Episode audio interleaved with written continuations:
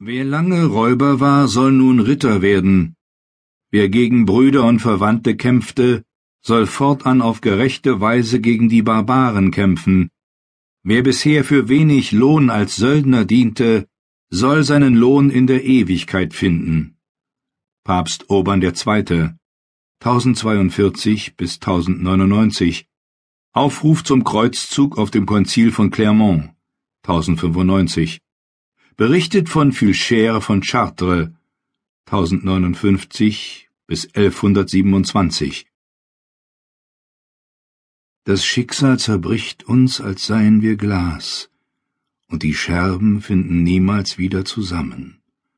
Abu al-Allah al-Mari, syrischer Poet, 973 bis 1057 Castel Rocafort Las Corbieras Anno Domini 1131 Es waren die Gänse, die zuerst Alarm schlugen. Ich trat an eines der Turmfenster, eigentlich nur eine schmale Öffnung in den rauen Quadern des alten Turms. Von hier oben überblickt man unser Dorf und dahinter das sich nach Osten zu leicht absenkende Tal, auf der Gemeindewiese hinter der Schmiede sammelten sich unruhig schnatternd die großen weißen Vögel.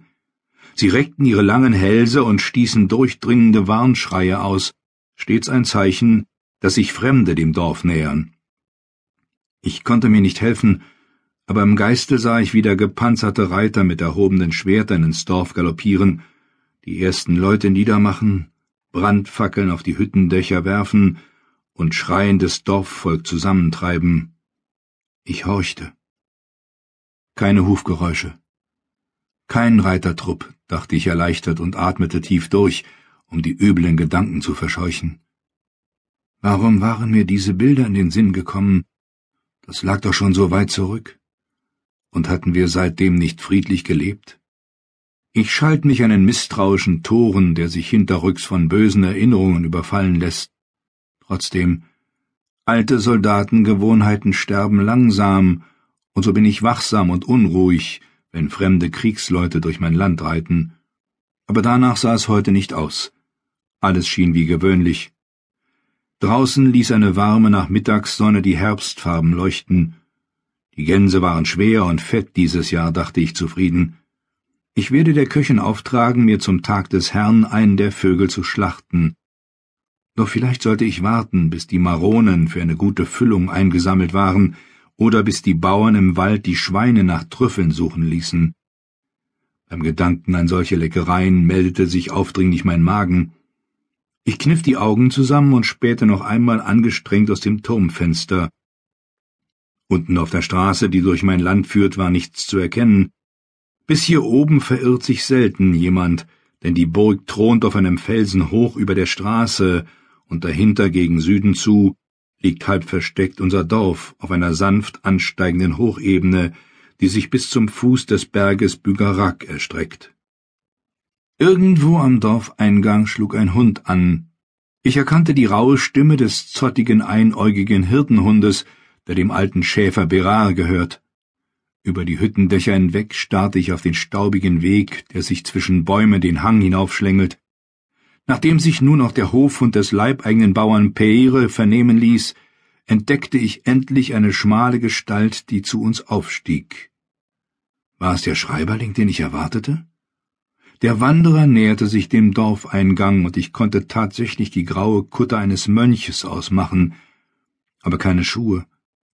Der Kerl marschierte unbekümmert mit bloßen Füßen einher.